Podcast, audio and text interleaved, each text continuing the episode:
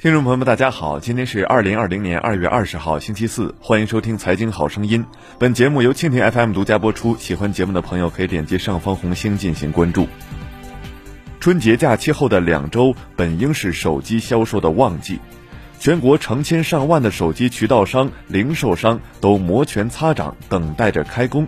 但疫情的突袭，生生给市场泼了一盆冷水。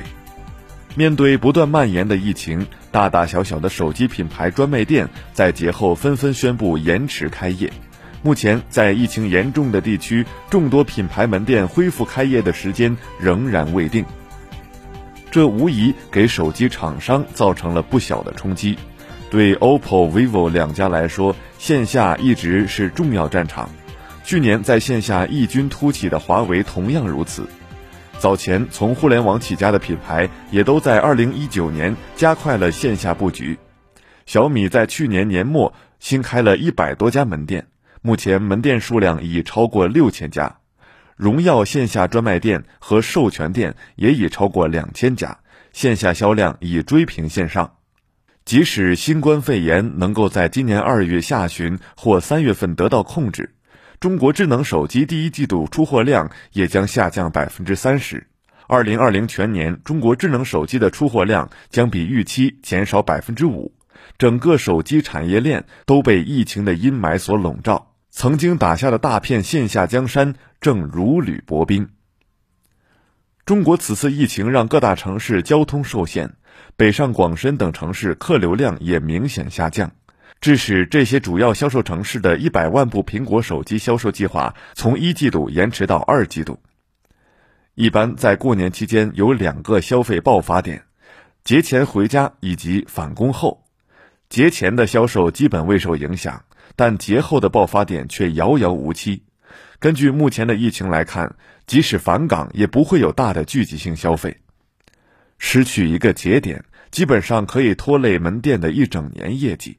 对厂商来说影响有限，毕竟经营成本不是特别高，但对门店来说是一次重创。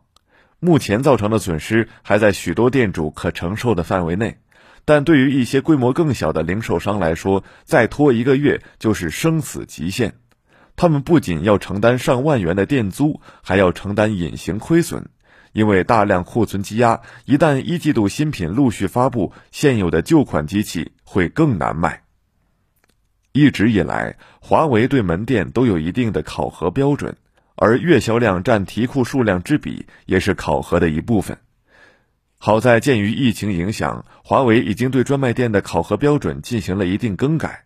以往在规定的提货数量下，要求门店必须达到一定销量，但现在门店可以根据销售情况自行决定提货的数量，在一定程度上缓解了门店的压力。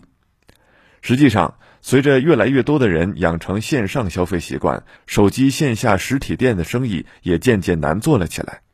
几年前，运营商补贴和厂商补贴都是门店重要利润来源，但由于运营商的收入利润不断下滑，只能进一步压缩营销成本。加上手机市场也在加速洗牌，为保自身，厂商对渠道的补贴同样在减少。在这样的形势下，门店只能靠卖手机赚差价。但市场整体并不景气，市场预计五 G 将带来一波换机潮，许多零售商都把希望寄托在二零二零年。但如果迟迟无法开业，行业将迎来一波闭店潮。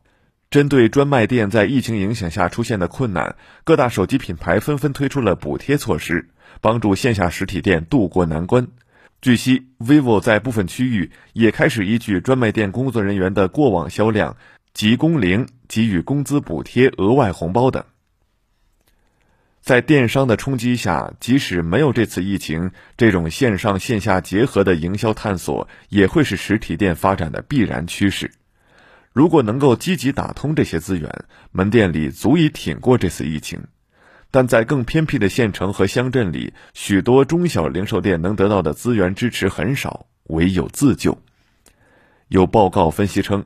由于短期内上线购机的用户中存在部分原本习惯线下购机但被迫转向线上的人群，该部分人群若能够在线上购机中获得相对良好的体验，未来将有望将线上消费习惯扩散和延续。这样一来，线下实体店只能通过加强服务和运营来提高竞争力。对于线下实体店来说，春节、五一、十一、寒暑假都是小高峰，失去了一个旺季的零售商们只能把全部希望寄托在下一个爆发点。只要能撑到五一，那今年的生意就还有救。好了，今天的节目就唠到这儿，下期节目再会。